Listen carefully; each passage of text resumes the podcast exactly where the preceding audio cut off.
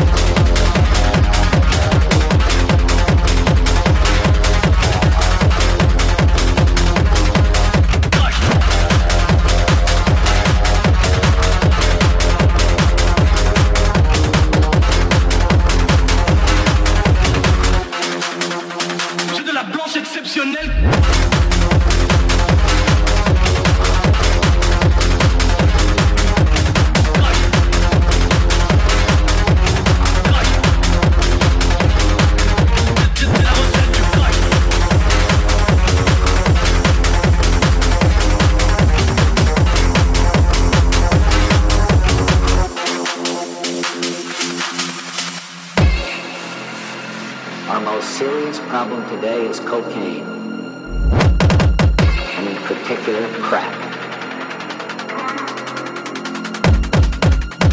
This is the first time since taking the oath of office that I felt an issue was so important